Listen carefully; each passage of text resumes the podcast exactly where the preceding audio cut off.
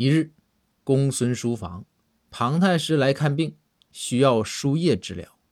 包公听说后，赶紧来到公孙书房，一定要亲自为庞太师扎针。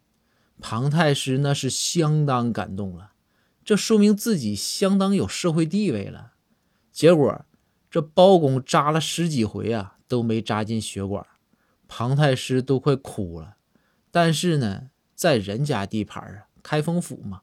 也不敢发作，好在呀，公孙是及时发现，抢过包公手中的针头，一下就扎进血管里了。庞太师暗自庆幸啊，这躲过一劫。